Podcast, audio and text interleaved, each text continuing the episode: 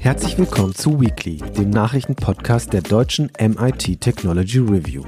Darin wollen wir jede Woche Nachrichten aus Technik und Wissenschaft einordnen, um einfach besser zu verstehen, was hinter der Nachricht steckt. Und jetzt geht es los mit Weekly. Hi und herzlich willkommen. Mein Name ist Jenny Lipies. Ich bin Online-Redakteurin beim Magazin MIT Technology Review. Heute mit mir hier in der Folge ist mein Kollege Gregor Hansel. Hallo Gregor. Hallo Jenny, hallo zu Hause. Heute wollen wir zunächst über ein Jubiläum sprechen, denn vor 50 Jahren hob das erste bemannte Elektroflugzeug der Geschichte ab. Wie das Flugzeug ausgestattet war und wie man das damals, also 1973, einordnete, darüber spreche ich gleich mit Gregor. Unseres, unser zweites Thema dreht sich um ein neues Paper, das unter anderem von Neurologen von der Tierärztlichen Hochschule Hannover kommt. Dabei spielt ChatGPT eine Rolle, denn das Sprachmodell von OpenAI verfasste Zusammenfassungen, also diese Abstracts und Einführungen von Neurologie-Papern. Was die Studie damit untersuchte, werden wir gleich klären. Unser Tipp der Woche ist diesmal ein Film. Gregor hat ihn gesehen und für gut befunden. Er heißt Der Kongress. Wir steigen mit einem Jubiläum ein, das vielleicht ein bisschen untergegangen ist, würde ich sagen, denn am 21. Oktober 1973 hob erstmals ein batteriebetriebenes Flugzeug mitsamt einem Piloten ab. Der Konstrukteur Fred Militki hatte dazu die Idee. Bereits 20 Jahre zuvor hatte er nämlich ein Modellsegelflugzeug von Graupner mit einem E-Motor versehen und da dachte er sich, ähm, dass man dieses Prinzip doch auch auf größere Flugzeuge für Passagiere übertragen könnte. Zusammen dann mit seinem Schulfreund Heinrich Briditschka machte er sich daran, das umzusetzen und Briditschka war wie Militki auch begeisterter Hobby-Flugzeugbauer und zusammen bauten sie dann die HB3, einen Motorsegler. Gregor, du bist da auf diesen Erstflug aufmerksam geworden. Wie weit und wie hoch hat es denn der erste Elektroflieger gebracht? Das waren so, also eins vorweg, die Quellen sind da immer ähm, etwas unklar. Also man findet so ziemlich zu jeder Angabe findet man unterschiedliche Zahlen. Mhm. Ähm, also ich berufe mich, ich habe eine kleine private Sammlung von Hobby-Magazinen. Äh, Hobby, ja, okay. Darauf bin ich ja erst beim Durchblättern. Ich habe mal die vor Jahr 1974 durchgeblättert, da bin ich erst drauf gekommen. gibt's die noch? Also tatsächlich. Nee, die gibt's nicht mehr. Die wurde in den 90er Jahren eingestellt. Die mhm. gab's auch von den 50er Jahren bis in die 90er. Das war so eine Art frühe frühe TR eigentlich. Haben genau dieselben Themen so, so. oder so eine bisschen Mischung, Mischung aus TR und Make. Ja, okay, für Bastler und. Genau, ja. genau. Also, Aber ähm, da ging es nicht nur um Fliegerei, sondern um jegliches Hobby. Genau, um alles, alles mhm. Mögliche.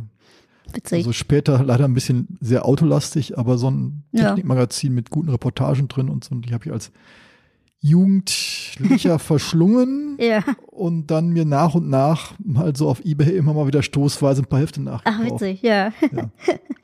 Das nur am Rande, also ähm, Okay, also die Quellen sind unterschiedlich oder ja. Gut, zurück zum Thema. Mhm. Ähm, ja, der äh, Flieger, das waren ähm, ungefähr neun Minuten. Mhm. Da gibt es unterschiedliche Angaben. Ähm, Höhe von 300 bis 360 mhm. Meter bei einer Geschwindigkeit von über 130 km/h ungefähr. Also schon, na, sagen wir, eine erweiterte Platzrunde. Ja. Mhm. Also ist äh, immerhin selbst startfähig. Ich meine, meiste Energie mhm. ist ja, die man zum Starten braucht. Genau, ja. Und wer saß äh, im Flugzeug drin? Wer hat das gesteuert?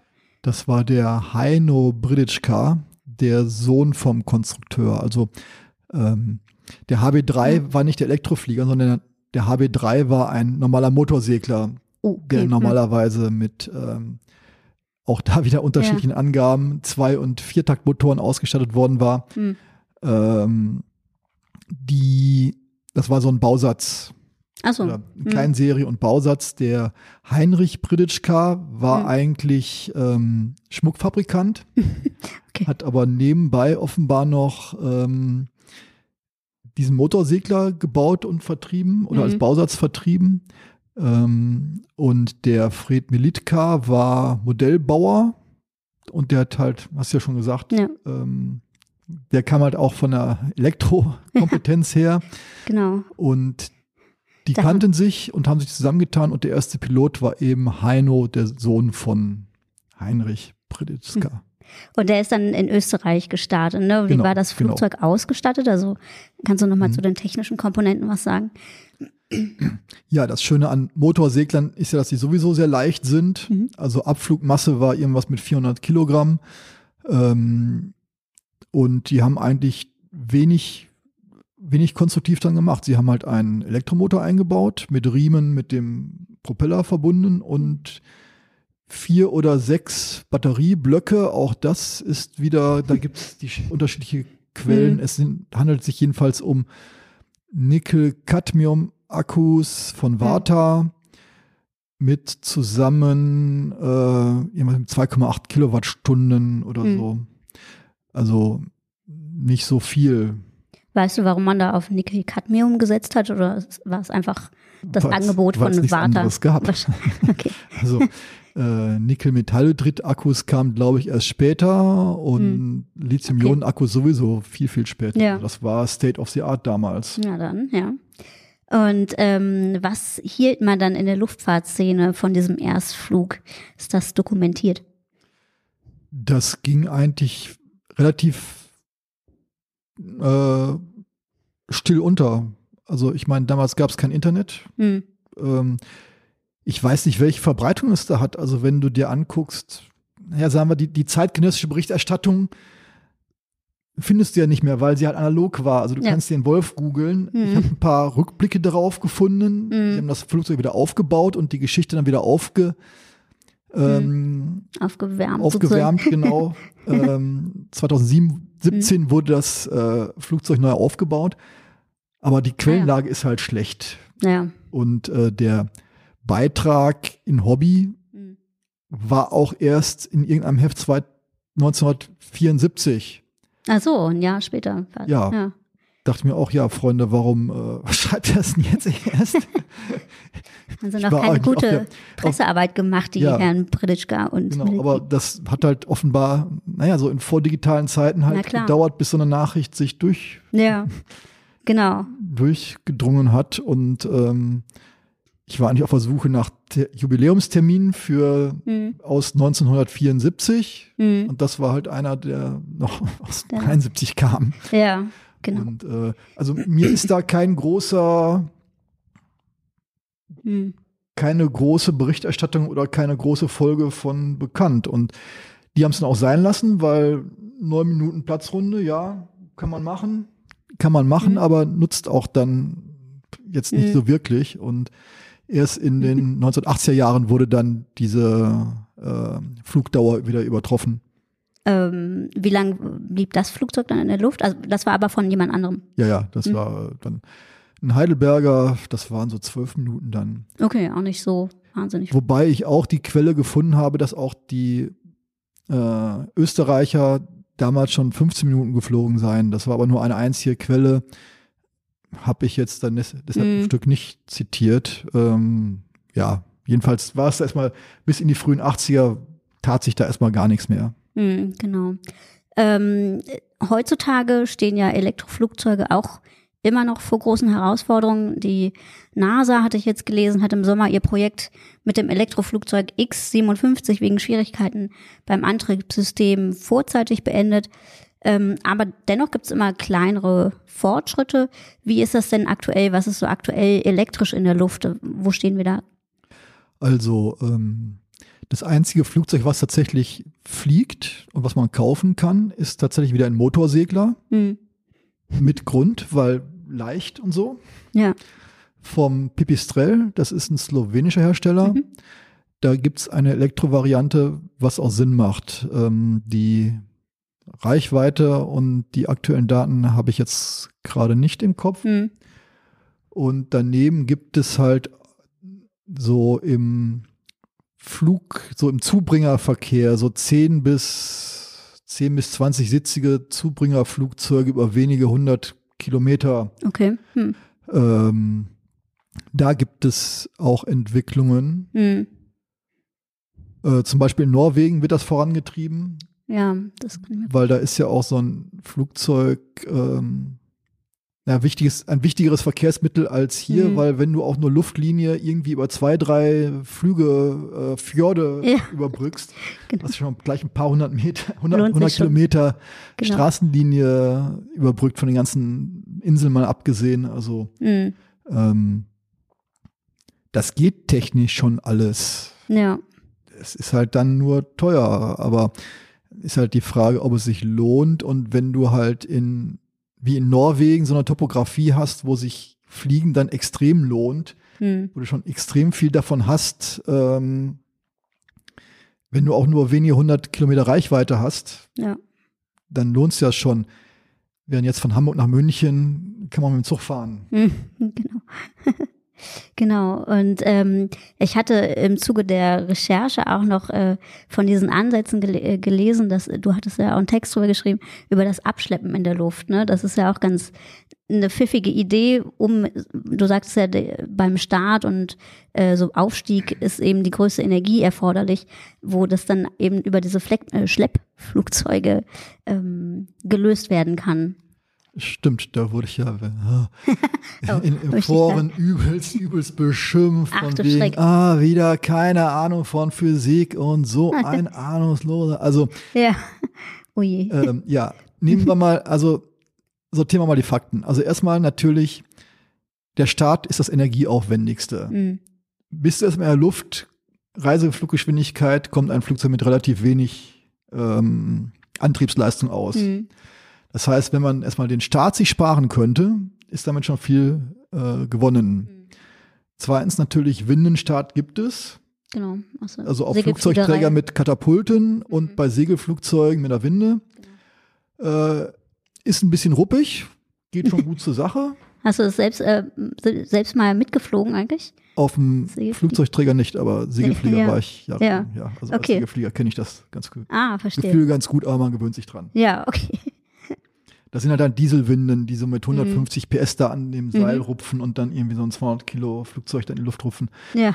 Ähm, ja, also ist es jetzt jedenfalls nicht absurd, völlig absurd, sich zu überlegen, da doch äh, Mhm. quasi den größten Antriebs, größten Leistungszahl auf den Boden zu verlegen, indem man Genau. da fest installierte Elektrowinden hat mit dem Stromanschluss. Ja.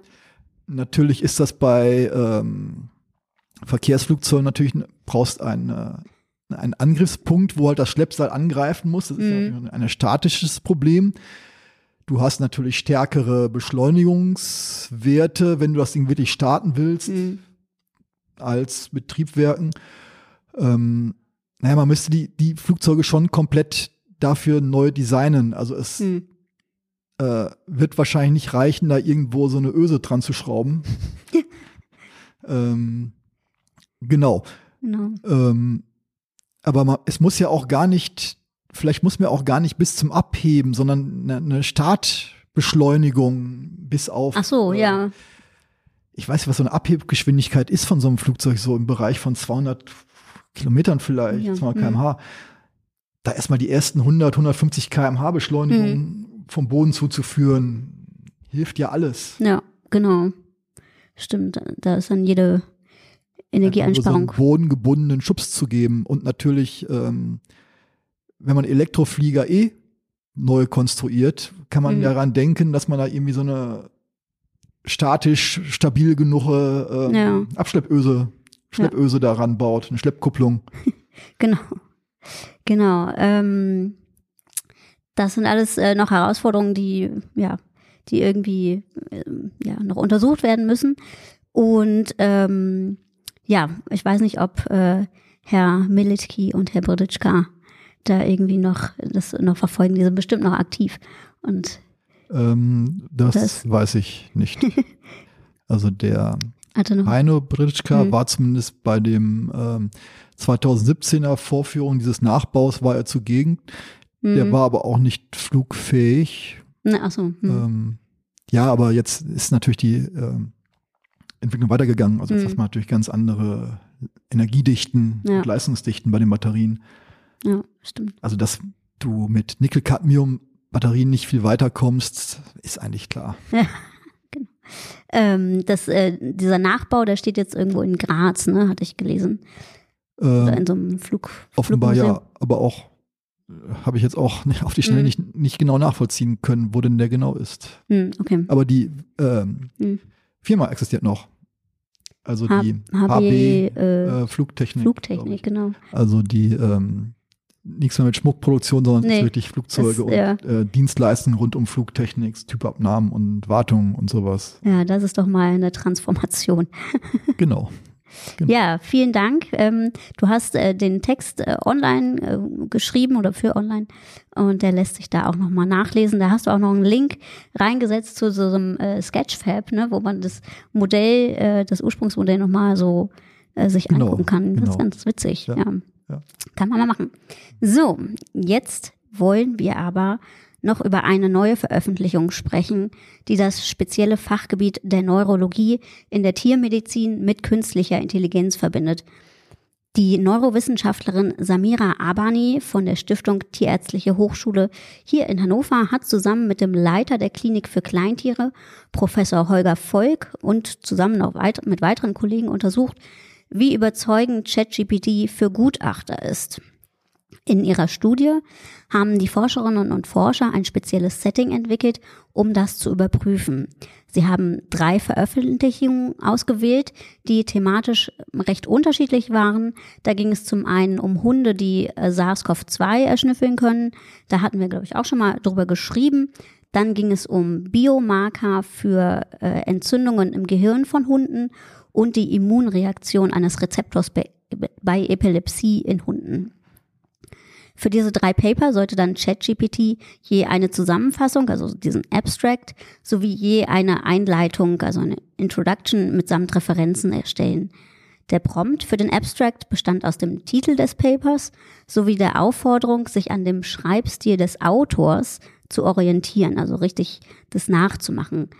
Und für die Einleitung änderten dann die Forscher den Prompt und gaben den Titel des Papers sowie maximal acht Keywords an, und als dritter Prompt diente dann die Aufforderung, erstelle 15 Referenzen, um den Inhalt zu untermauern.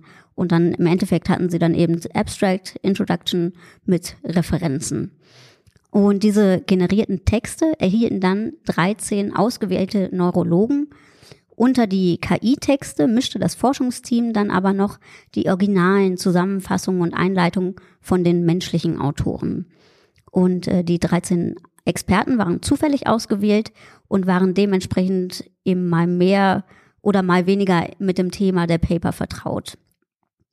Es gab dann sozusagen drei Abstufungen. Bei den am wenigsten vertrauten Thema erkannten nur vier von den 13 Gutachtern den von der künstlichen Intelligenz verfassten Abstract richtig. Diese Quote erhöhte sich dann jeweils bei dem vertrauteren Thema auf etwa die Hälfte, also sieben von äh, 13 Gutachtern äh, konnten die Zusammenfassung von der künstlichen Intelligenz richtig erkennen. Dazu muss man sagen, dass diese Abstracts äh, von wissenschaftlichen Arbeiten ja immer recht kurz sind, also man bekommt nur einen kleinen Eindruck und die Einleitungen sind dann immer etwas länger und da zeigte sich dann eben die Tendenz, dass je mehr Text zur Analyse zur Verfügung stand für den Gutachter, ähm, desto besser konnten sie dann eben auch den KI-Text erkennen. Ich habe gestern noch kurz mit der Autorin der Studie oder der Hauptautorin der Studie, Samira Abani, gesprochen und sie sagte mir, dass sie sehr überrascht war, dass die Texte von ChatGPT in manchen Fällen, wo die Gutachter eben nicht so stark mit dem Thema vertraut waren, dann doch so schwer zu identifizieren waren. Sie hatte einfach Zweifel, dass die Performance von ChatGPT in einem so komplexen und spezialisierten Feld wie der Neurologie für Tiermedizin überhaupt bestehen könnte. Und damit bestätigt sich eigentlich mal wieder, dass ChatGPT offenbar ja wunderbar plausible Texte erstellen kann. Aber wenn man dann eben auf die Details schaut und Abani nannte dann zum Beispiel so statistische Angaben, dass dann eben doch ausfällt, äh, dass die KI dann oft sich irgendwas zusammenreimt, was da nicht so stimmt. Und interessanterweise kamen auch Forscher von der University of South Florida zu einem ganz ähnlichen Ergebnis. Sie haben eine Studie äh, durchgeführt, bei der Sprachwissenschaftler äh, wissenschaftliche Texte erkennen sollten, die auch eine KI geschrieben hatte. Und auch da in diesem Fall hatten die Experten in nur 40 Prozent der Fälle die KI-Texte erkannt. Das zeigt eben zum einen, dass äh, ja Gutachter äh, sehr achtsam sein müssen, aber auch, dass Wissenschaftler aufmerksam sein müssen, die Sprachmodelle für das wissenschaftliche Schreiben nutzen wollen.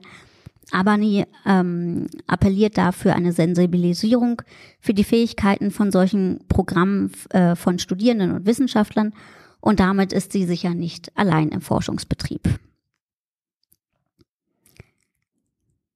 Ähm, genau, ich hatte noch eine, ähm, eine Verständnisfrage. Ja. Also es waren schon reale, existierende, seriöse wissenschaftliche ähm, Paper, Mhm, genau. wo denn ChatGPT nur eine ähm, ein Abstract zuschreiben soll. Genau, das, sie hat extra, es wurden extra äh, Veröffentlichungen gewählt, die zwischen ähm, November 22 und April 23 lagen, so dass sie sicherstellen konnte, dass ChatGPT, der hat ja nur Wissensstand bis 21, nach den ne? Trainingsdaten, genau nach den ja. Trainingsdaten, äh, dass eben nicht diese Informationen schon ins äh, in das System eingeflossen waren und genau, die sind dann eben zwischen diesen Zeitspannen da tatsächlich ähm, erschienen, genau.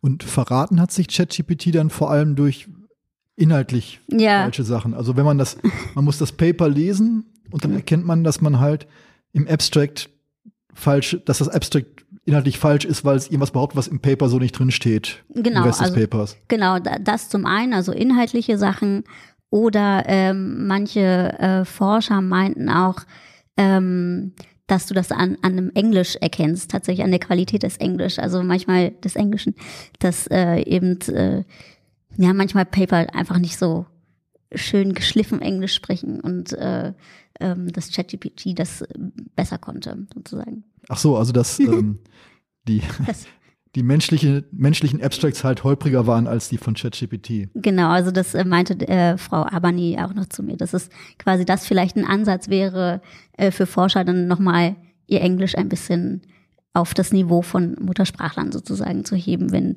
Englisch nicht die Muttersprache war. Aber wenn das ein Erkennungsmerkmal für quasi menschengeschriebene Texte ist, würde ich es eher nicht machen. Ja, genau. Also auf jeden Fall äh, fand ich das äh, ganz interessant und äh, genau, sie. Ich fand es jetzt aber auch alles gar nicht so überraschend. Also ich hatte, Hm, ja, also ich dachte mir eigentlich, wenn man es nicht frei rumfantasieren lässt, sondern anbindet an einen speziellen Text, fasst man ihn zusammen und hm, dass das eigentlich schon recht gut funktioniert und dass man es am Sprachstil nicht erkennen kann, Mhm. sondern höchstens daran, dass es vielleicht noch ein bisschen besser schreibt als die Forscher selber. Das sind alles Sachen, die mich jetzt selber Mhm. nicht so überraschen würden.